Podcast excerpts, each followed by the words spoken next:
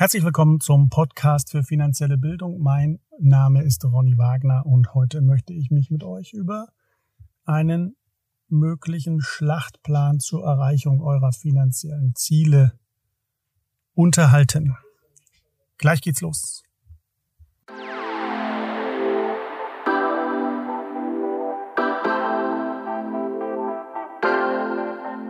Das Einmaleins der Finanzen der Podcast für finanzielle Bildung. Mit und von Ronny Wagner.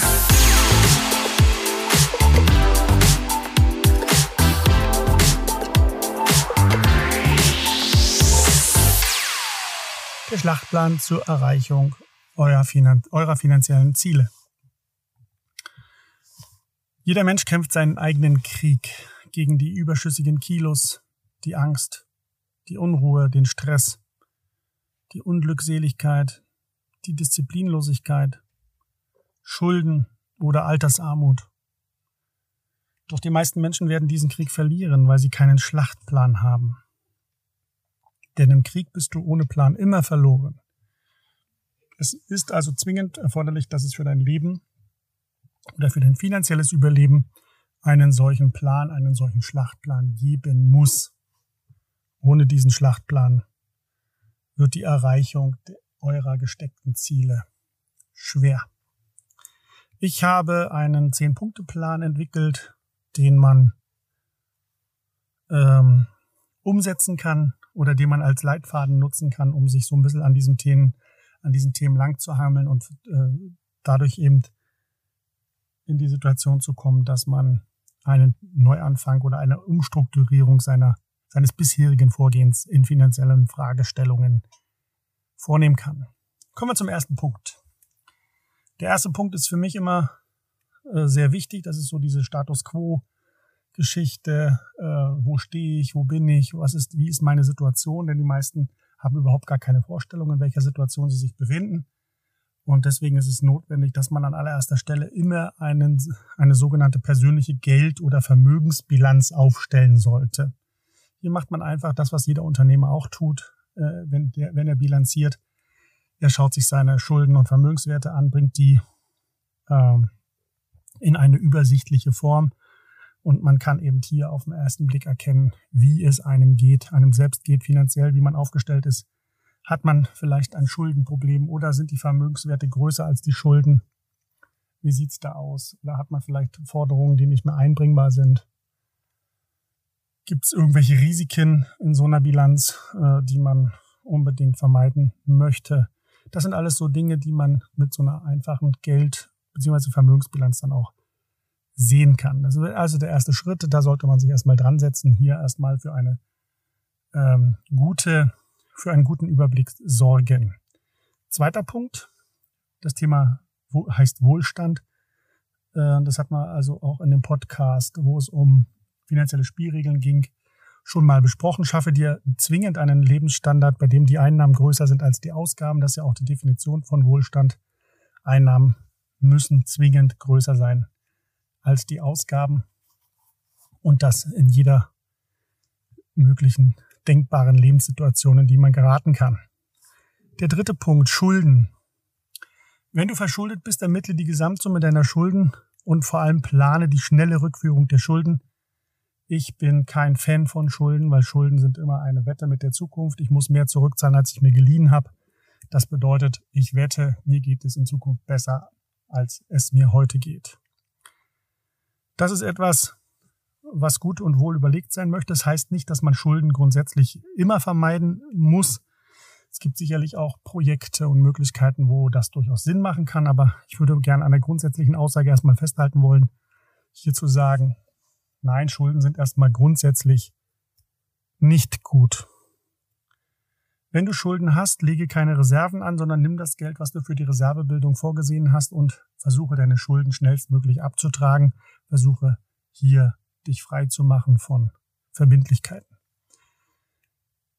Also nimm den vorgesehenen Betrag für die Reservebildung, um vorzeitig deine Schulden abzutragen. Erst wenn du keine Schulden mehr hast, kannst du echte Reserven aufbauen.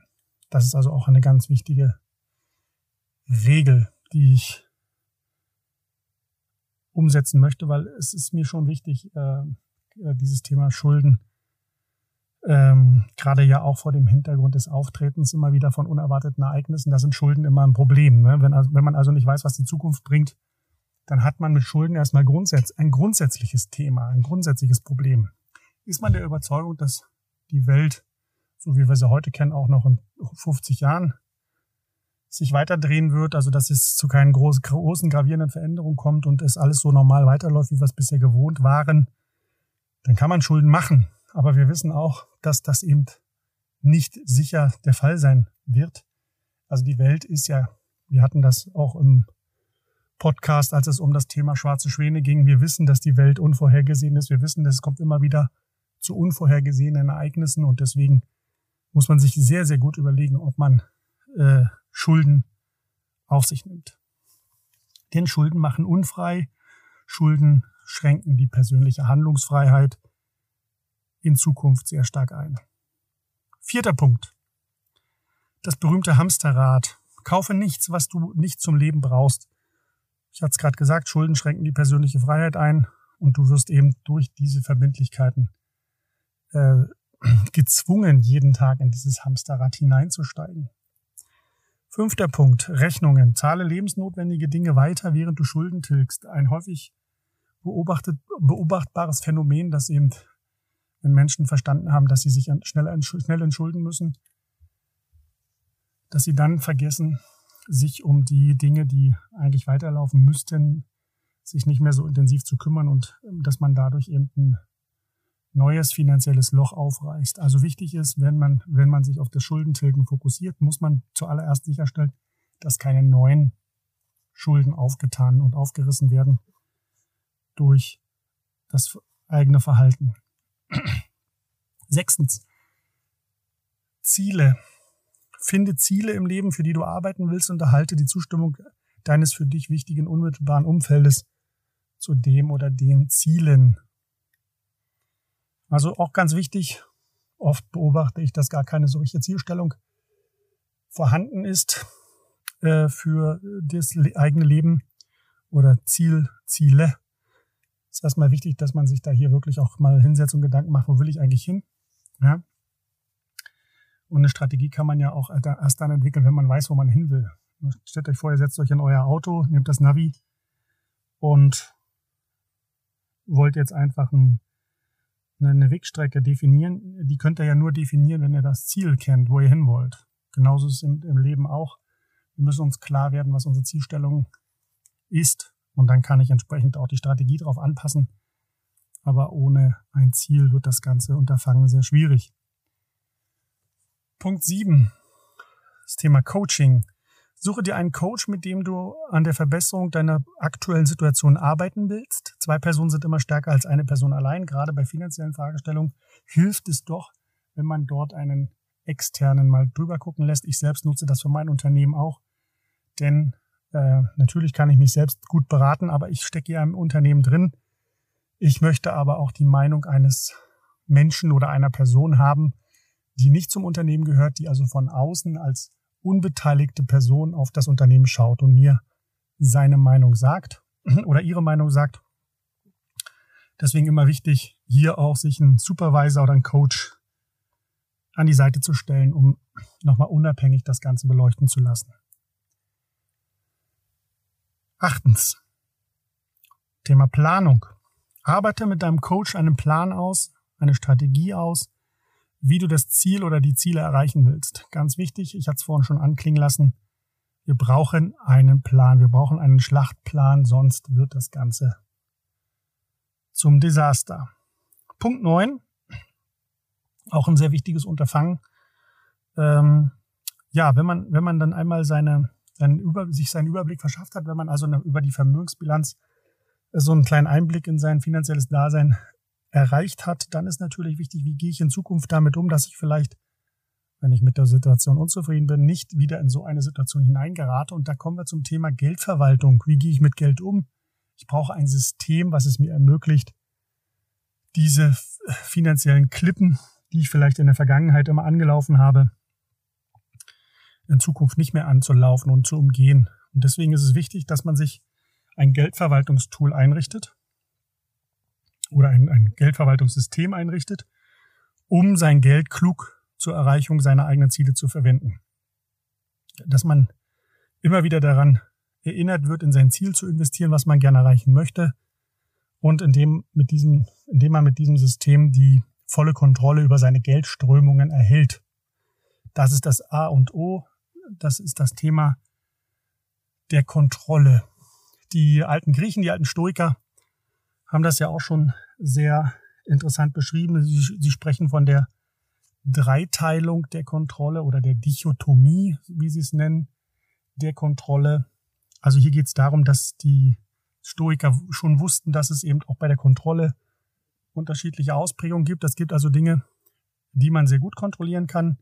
Es gibt Dinge, die man teilweise kontrollieren kann.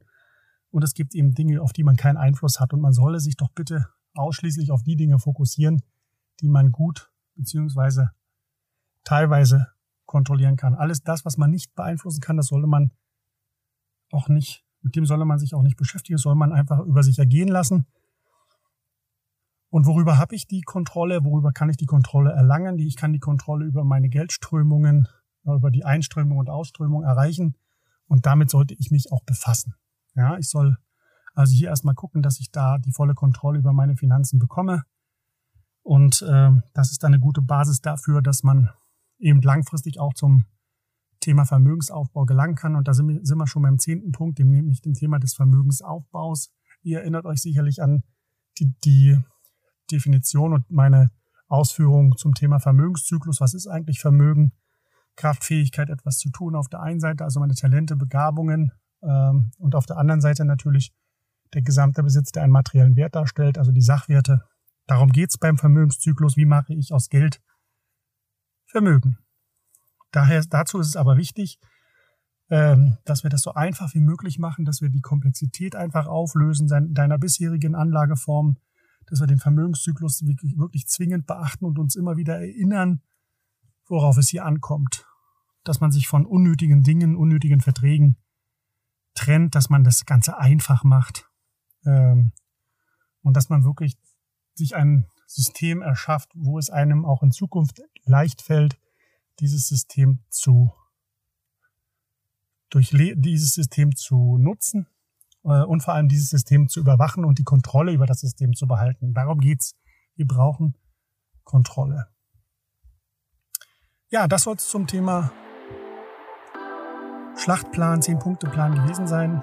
Ich hoffe, ihr konntet das eine oder andere mitnehmen. Für Fragen, Anregungen bin ich gern offen. Nutzt unsere E-Mail-Adresse. Wenn es euch gefallen hat, lasst bitte ein Like da und ich freue mich, wenn ihr in einem meiner nächsten Podcasts wieder mit dabei seid. Ich wünsche euch alles Gute, bis bald. Wir hören uns.